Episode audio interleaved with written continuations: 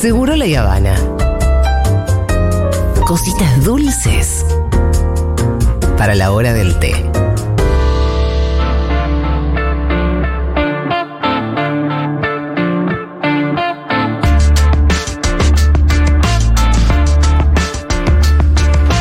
Bueno, muy bien. Tercera parte de esta saga, ya, que es la historia del movimiento villero argentino, a cargo del señor Pitu Salvatierra. Ya la gente está pidiendo que se escriban los libros, que se hagan los podcasts. Por ahora es una linda columna de radio de Seguro la hermosa Habana. columna, totalmente. Me encantaría también- que la, que la escuchen algunos dirigentes, ¿no? Sí. Que parece que, Están de que se subidas en olvidaron de la historia del movimiento villero. Están subidas en Spotify, así que para esos dirigentes Sí. Si quieren, pueden pasar por ahí. Sí, está la- el capítulo 1, el 2. Tenemos un preview ¿Te del lo imaginas a la, perdón, ¿te lo imaginas a la reta dándole clic ahora? ¿Qué onda? Eh, vamos a escuchar el previously en el Movimiento Social Villero. Previously on movimiento villero peronista. El gobierno de Onganía. Esto inaugura una, una etapa que nosotros vamos a denominar de la Junta Vecinal al movimiento villero. En el año 1972 tuvo lugar una iniciativa de la Juventud Peronista que incidió en la asunción política del peronismo como referente político en las villas. Se trató de la conformación de los equipos políticos técnicos, EPT, mediante una convocatoria abierta a militantes y simpatizantes profesionales o estudiantes universitarios, se conformaron equipos de trabajo que se fueron radicando en diferentes villas y barrios, con la tarea de colaborar desde sus disciplinas en mejorar la situación de las familias en diferentes aspectos. En el año 1972 se crea el Frente Villero de Liberación Nacional, se hacen elecciones en los barrios y de las 33 villas miserias, 28 villas eh, adherían a la JP Montonera. Porque ya empieza a aparecer los primeros indicios de la campaña presidencial del año siguiente. Ajá. Estamos hablando de La vuelta de Perón. el movimiento villero peronista organizó dos congresos en esos años, dos congresos villeros. En el primer congreso también tuvieron una importante participación el cura villero Carlos Mujica. Muy bien, nos quedamos ahí justo. Nos quedamos ahí. En el primer congreso Sí. eh, cerramos la- el capítulo anterior con el anuncio o las palabras de Mujica luego del congreso en donde se crea el movimiento villero peronista, donde se eligen sus autoridades, en donde también se define la orientación política de este movimiento villero que tiene que ver con el acompañamiento al regreso o el- a, la, a la campaña Luchi Vuelve, que Sí. era el regreso de Perón. Y ahí empieza la, la- la- la- la parte en donde la Junta Vecinal pasa a transformarse en un espacio más político denominado Movimiento Villero.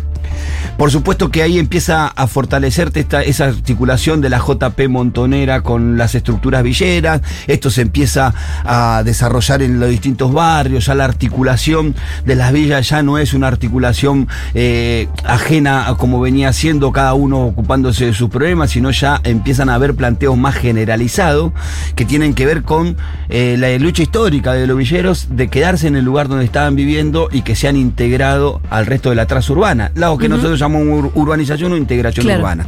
En ese momento era también este el reclamo principal de las organizaciones villeras. Y mientras viene pasando esto, se empieza a desarrollar la campaña del año 1973, en donde eh, el movimiento villero tiene un rol fundamental, es el, el movimiento villero ya formado empieza a ser parte de una estructura que se llama la tendencia revolucionaria peronista, que es una coordinación de distintos frentes eh, que articula montoneros, como conduciendo ese espacio, en donde, como dijimos, estaba la UES, los centros universitarios, eh, todas la- las, las experiencias de movilización de masa y entre ellos el movimiento villero peronista, donde se inauguran un montón de locales y unidades básicas dentro de los barrios, en donde empieza a haber una discusión más politizada, tomando posiciones de cada uno de estos actores, y donde el rol del movimiento villero es fundamental para lograr el triunfo que se gesta el 11 de marzo de 1973, en donde eh, los que, los que nos sentimos parte un poco de esa línea histórica del peronismo lo llamamos el tío Cámpora. El tío eh, Cámpora gana la elección acompañado de Solano Lima, gana por más del 50% de los votos y se inaugura la vuelta al- al- al- a la democracia. Eh, los primeros días del gobierno de Cámpora claramente tiene una orientación a a la reconciliación nacional, pero a través de la recuperación de la libertad de los jóvenes que habían sido detenidos durante la última dictadura militar. Me acuerdo que esa noche que ganó las elecciones Cámpora hubo una gran pueblada alrededor de caseros y de devotos sí. reclamando la liberación de los compañeros que estaban ahí, cosa que se hizo efectiva en las horas posteriores. Eh, eh, eh, paralelamente a esto, eh, se empieza a gestar la vuelta de Perón, y creo que ahí empieza como a, a mostrarse que no todo estaba bien. No, ahí surgen las internas y las complicaciones hacia dentro Sí. del peronismo. La llegada de Perón a Ezeiza Mm. es un hecho bochornoso, diría, para Sí, la política argentina. Muy sanguinario, muy violento. Quienes quieren pueden buscar imágenes en las Sí, redes que van a encontrar gente tirándose al piso. Un día hacemos una mengu historia. Sí, una, una, claro, una, claro, sí, sí, Sí. Una Creo mezcla que nunca de, una la- mezcla de fervor. Porque vos ves la mezcla del fervor de la gente cuando va yendo a Seiza re Sí, y después la- el El desastre que pasa, el tiroteo que pasa en Seiza y todo eso, ya empieza a mostrar que hay eh, un- una fractura interna y que hay una disputa de quién se va a quedar con el gran líder, si la derecha del peronismo o la izquierda englobada en la JP y todo esto. Por supuesto que el movimiento villero estaba de ese costado, donde también se encontraban los curas villeros y todo esto que venimos relatando desde, la, desde el capítulo anterior. Pero bueno, llega Perón, pasa ese episodio y recupera un poco la calma la política argentina y se empieza a desarrollar los primeros días de- de- de- del, del gobierno de, Cámpora. ¿no? En ese gobierno, en esos primeros días de gobierno que se Que es muy, perdón, es muy loco decir los primeros días del gobierno de Cámpora, porque los primeros también fueron los últimos. Claro, fueron 45 días. Claro. 45 49 días, hay alguna discrepancia en esos días, pero más de eh, 40 y pico de días fue en el gobierno donde se denominó la, eh, algunos denominamos la primavera camporista. Eh, ahí eh, los jóvenes montoneros tuvieron un rol fundamental en esos días. Eh, esta relación que venían gestando la JP con los, con las, con las, con los movimientos villeros, con las juntas vecinales, ya había generado algunos proyectos en esta discusión de erradicación o no de las Ajá. villas, ¿no? Y entonces habían gestado algunos proyectos muy interesantes que ya estos jóvenes eh, tenían en, en carpeta. Eh, la, una de las cosas que hace Cámpora es abrirle el gobierno a la JP y uno de los lugares en donde la JP se asienta es en el Ministerio de Desarrollo y la Comisión Vecinal de la, eh, Municipal de la Vivienda, que se llama en ese momento. Y es ahí en donde tienen mayor desarrollo las ideas que tenía estos sectores de la JP junto a los villeros. Y es ahí donde se desarrolla un proyecto que para mí es, es muy simbólico, que tiene que ver con la, con la urbanización de un barrio que se llama eh, la Villa 7, que es en el barrio en donde yo nací.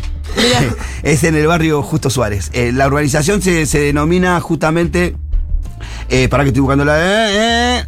barrio San, San Justo Suárez que es una de las de las experiencias que fue mejor eh, realizada. En ese sentido, la experiencia de Villa 7 es paradigmática, ya que los villeros construyeron sus propios departamentos. Aprendimos, eh, uno, de eh, uno de los testimonios de esos vecinos, ¿no? Aprendimos un oficio. Nos hicimos nuestras casas y ahora vamos a trabajar construyendo la casa de otros compañeros de otras villas. Un ejemplo de este proceso de democratización se puede ver en la Comisión Vecinal eh, Municipal de la Vivienda, donde se gestó una comisión interna de la Villa 7, en donde se eh, capacitó a estos vecinos para poder ser parte de la mano de obra de la construcción, en donde se hizo, se hizo un relevamiento exhausto de cada una de las familias que vivían en esa villa. Era una villa que tenía una manzana. Era exactamente Ah, una era manzana. chiquita. Era una villa chiquita, es exactamente una manzana y se le dedica otra manzana eh, lindera para construir la vivienda. Y se reubica justamente en una Al lado. manzana, en una manzana también al lado. O sea, se trasladaron todos de una manzana a la de al Al lado. Justo, Mientras se, hicieron las casas. Eso sí. se hizo con, la, con la mano de obra de los propios vecinos y se diseñó los departamentos conforme a la composición de la familia. Entonces vos tenés un departamento de un ambiente en ese mismo barrio como un departamento de siete ambientes en ese mismo barrio. Se respetaron los pasillos de uso, los pasillos internos porque eran las costumbres del barrio y los, los, los espacios de uso comunitario. Mirá. En ese barrio nací. Mi abuelo fue parte de ese ¿En proyecto. esa manzana? En, en ese barrio nací. Yo nací en el barrio ya urbanizado. Ajá. Eh, mi abuelo vivió en la Villa 7, mi abuelo fue parte del proceso de urbanización de la Villa 7, ya trabajaba él como capataz en, el, en el- la zapatería del Teatro Colón, muy peronista, muy sindicalista. ¿Tu abuelo por qué lado, Pito? Mi abuelo paterno, Carlos Daniel Salvatierra. Carlos Alberto, Carlos Daniel y mi papá, Carlos Alberto Salvatierra. Bueno, eh, eh, él fue parte de ese proceso de, de reubicación de, de las villas, ahí le dieron su departamento y yo años después, en el año 80, ya con la familia instalada ahí, nací en ese departamento. En ese departamento fue donde me dejaron en la calle, que mis tíos recargaron con él. Ese departamento nosotros lo volvimos a recuperar muchos años después, que fue una promesa que le hice a mi mamá y mi mamá terminó sus días viviendo en ese, En ese mismo departamento. Hoy en ese departamento viven dos de mis hermanos, Natalia Ah, mirá. y, y- y Miguel. Daniel, y seguramente otro de mis hermanos vuelva a vivir ahí, que es Daniel. Y Ya es es- patri- patrimonio familiar sí, histórico. Sí, y. Ay, y- qué hermoso haberlo recuperado, ¿no? Sí, me, me emocionó muchísimo encontrar esto. Mientras leyendo dije Villa 7, yo la conozco, es mi ba- eh, era donde vivía mi abuelo, Justo Suárez. Y claro, el barrio mío, Justo Suárez. Y empecé Fa, a y indagar. eso te y- diste cuenta de la historia que había tenido justamente tu departamento Sí, y tu barrio. eh, la historia de urbanización. Sí. que me, lo que de me- uno de, lo- de los, digamos, proyectos Ah, que se llevó a cabo de urbanización, Sí, que se pudieron hacer bien como modelo. Que me ¿Se explica repitió mucho eso o no? No, lamentablemente. Que me explica a mí eh, el por qué, a pesar de haber nacido en un departamento, Sí. me siento tan villero. Sí. Eh, porque definitivamente mis raíces, aunque yo no subiera, estaban ahí también, porque Sí. venimos de la urbanización de un barrio. Bueno, esto se desarrolló en los primeros meses de- del gobierno de Cámpora. Era un proyecto que empezó a desarrollarse y que mostraba lo que querían las villas, eh, las villas porteñas. Ya transcurriendo los meses, en enero del año 1974, Sí. se concreta el segundo, el 20 y 21, no, en, en enero de, de- se, se- se concreta el segundo congreso de, de, de Villero, en enero del 74. Y ya el- la línea discursiva de los villeros ya es una línea discursiva combativa. Entonces yo empiezo a, a indagar por qué tanta cambio de postura. Porque Sí. en el primer congreso era un acompañamiento a la vuelta de Perón, este Sí. es el proyecto. Y empiezo a indagar qué pasaba en el gobierno de Perón que hacía que el Congreso Villero tomara. Haya tenido ese tono, ¿no? Claro, en, en- en ocasiones de meses, Sí, porque estamos hablando de octubre del 73 a enero del 74. Vos sentís que hay un cambio de tono y ahí fuiste a buscar en el contexto. Sí, lo que ocurre es que ya gobierna Perón en el segundo congreso Sí. y Perón designa a López Rega como Claro, ahí la en, en el Ministerio de, de Bienestar Social que se llamaba Sí, en ese momento. sí. En el segundo congreso de, de- de Villero ya las definiciones tienen que ver con controlar el gobierno popular y afirmar nuestra pertenencia al Frente Nacional de Liberación, que era la corriente izquierda Sí. del- del- del- del peronismo en ese momento y que claramente el villero entendía que la puja entre derecha e izquierda también lo afectaba. Y empieza a, a decir que necesitamos controlar más el gobierno y necesitamos representantes de los villeros en el Estado para que se cumplan los planes que tenemos los villeros. Y designan al padre Carlos Mujica como interventor o como asesor, no como consejero o Sí. asesor de López Rega en esa área. Él se Ay, desarrolla. no sabía esto, qué increíble. Increíble, ¿eh? Él fue funcionario durante tres meses. Mujica fue funcionario de López Rega. Tres meses. No, y qué loco que vos estás diciendo. Eh, Perón eh, nombra a López Rega, López Rega eh, tío, tiene a Mujica y dos de los tres, a dos de los tres le quedaban meses de vida. Fa. Claro, eso es lo impactante y lo que vamos a ver eh, un poquito más adelante. Entonces, eh, Mujica es designado como asesor de- de- del Ministerio de, de- de Desarrollo Social, sería ahora, y también asesor de la Comisión Municipal de la Vivienda, y con el rol de trasladar las- los proyectos de las villas al Estado y que eso se concrete. Sí. Eh, la verdad que fueron pasando los meses y la preocupación fue honda, fue tan honda que Mujica necesitó y el movimiento villero hacer un congreso en el, Sí. en el en la Villa 31 y esto se decía en el congreso. Compañeros, ustedes saben bien, muchos de ustedes, que esta asesoría yo la acepté después de haber consultado a los compañeros villeros y haber consultado también a los compañeros sacerdotes. También sé que muchos de ustedes me lo han dicho que en este sentido, ¿qué, razón tiene ahora que continúe en un cargo cuando sabemos que las continuas demandas que hacemos no encuentran ninguna respuesta? Por eso yo ahora les voy a leer a ustedes el texto de mi renuncia para ver si ustedes están o no están de acuerdo que yo me aleje del Ministerio de Bienestar Social.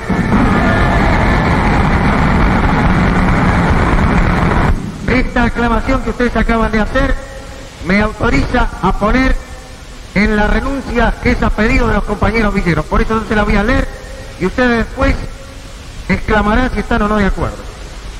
Discrepando fundamentalmente con la política del Ministerio de Bienestar Social con relación a las villas, ya que se les niega a los compañeros villeros toda participación creadora en la solución de sus problemas y a pedido de los compañeros villeros, renuncio a las funciones de asesor de este ministerio y reafirmo mi adhesión al proceso de reconstrucción nacional impulsado por el general Perón, trabajando como sacerdote desde el pueblo y junto al pueblo como lo señalan nuestros obispos.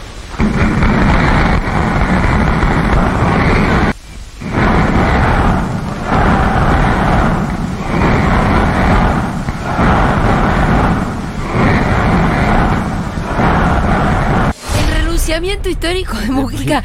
No conocía toda esta historia, Mirá qué, boludo. mirá qué tiempo complejo que se vivía, que a pesar de que el gobierno de Perón, o sea, porque en definitiva López Rega fue designado por Perón y lo que estaba haciendo, ¿cuál era el conflicto que se planteaba? López Rega tenía una idea parecida a la dictadura en cuanto a qué hacer con las villas.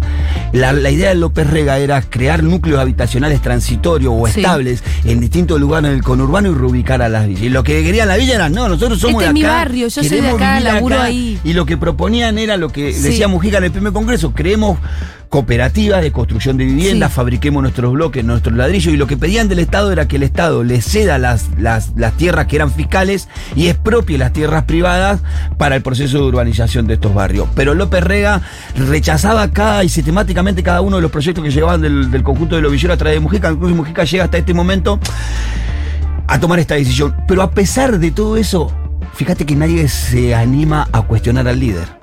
No, a- Porque él no. renuncia a su cargo, pero Sí. afirma su, su apoyo al general Perón. Y el Congreso cierra diciendo, no sé si se entendió, lo que dice la gente es Mujica y Perón, Sí. un solo corazón. Sí. Mujica renuncia, se termina también la primavera corta del movimiento villero, eh, porque el- su momento de auge pasa. Eh, a raíz de esta decisión empiezan los conflictos cada vez más seguidos con el, con el Ministerio de Desarrollo de ese entonces. Esto se desarrolla en una creciente conflictividad entre la izquierda y la derecha, ¿no? En un...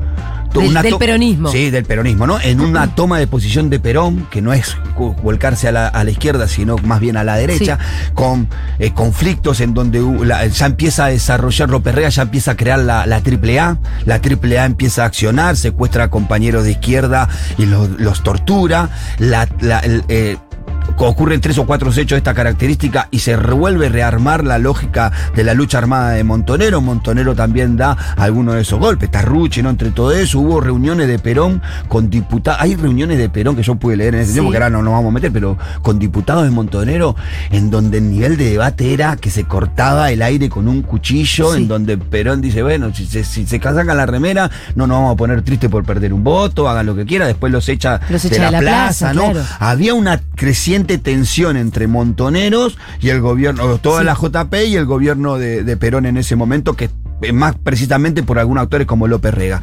El movimiento villero no es ajeno a esto, empieza a tener esas tensiones hacia adentro, eh, y meses después, en, un mes después, exactamente, el primero de marzo, eh, se reúnen en la, en la Villa 31.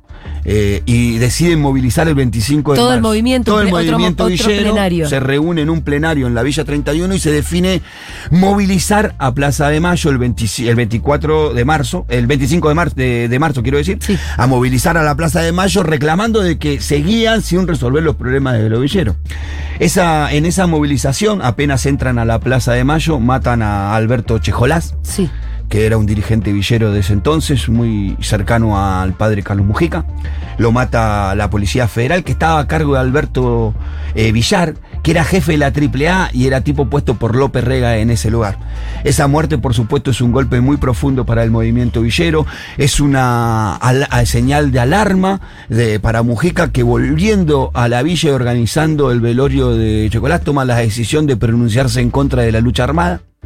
Entonces ya empieza a tener algunos encontronazos con los compañeros montoneros que le, le decían, Carlos, eh, la- las conversaciones que estaban dentro de Carlos le decía, eh, por más que vos no quieras la lucha armada, van a venir y te van a matar igual. Eh, no estaba muy errado lo que le decían los chicos montoneros, ¿no? Sí. Pero Carlos igual decidía optar por no las armas. Sí. Entonces el movimiento villero empieza a correrse hacia la postura de de los curas villeros, ¿no? A correrse hacia la postura de no a las armas y empieza como a tomar distancia a De pesar, Montonero, claro, a pesar de que Montonero seguía insistiendo con esto, el, el- el- el movimiento villero tomaba distancia de esta situación. Eh, eh, sigue desarrollándose la, la vida en esta, en esta coyuntura, en donde había muchos debates internos, muchas temas. Hablan de una reunión el primero de mayo, en donde es donde, donde definitivamente el movimiento Villero le dice no a Montonero en cuanto a la posibilidad de la lucha armada. Eh, se empiezan a desarrollar determinadas situaciones hasta que llega un hecho eh, fatídico para todos nosotros, un día muy triste, que fue el asesinato del padre Carlos Mujica después de haber dado una misa en una iglesia cerca de Mataderos. Eh, lo matan de un rafagazo de ametralladora. Él iba acompañado de, de un compañero villero también que termina herido.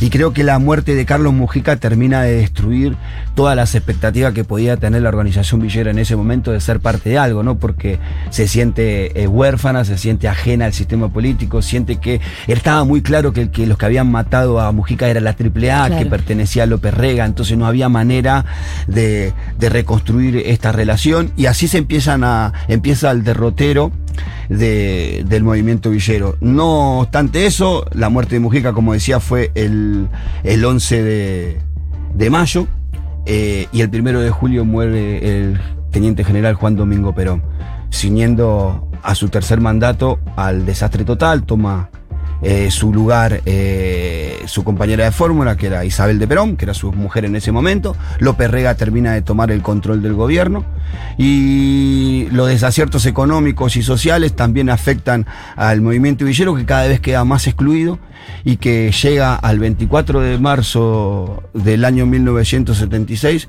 creo que en las peores condiciones de todas las organizaciones que habían pasado por el proceso de la recuperación de la democracia, porque el movimiento villero, a diferencia de otros espacios, no tuvo la posibilidad de exiliarse. Eh, el 100% de los dirigentes Claro. villeros quedaron en Argentina, en los barrios, y en el capítulo de que viene vamos a hablar de la noche más oscura de nuestra historia, Uf. que es la dictadura militar y qué pasó con el movimiento villero en esos años. Increíble, increíble, Pitu. Gran columna. La verdad que esta me tuviste con así No, no, la boca abierta durante toda la columna. Bueno, gracias. No conocía que Mujica que sido hubiera sido Sí. funcionario, ni ese renunciamiento, la verdad. Muy bueno, Pitu. Eh, ya sabemos que lo que se viene es sumamente triste Y bueno, igual es una historia que Sí. sigue Vamos a tener que existiendo. traer pañuelos. la Sí, cosa, la- la- seguramente. la- la- Gracias, Pitu Salvatierra.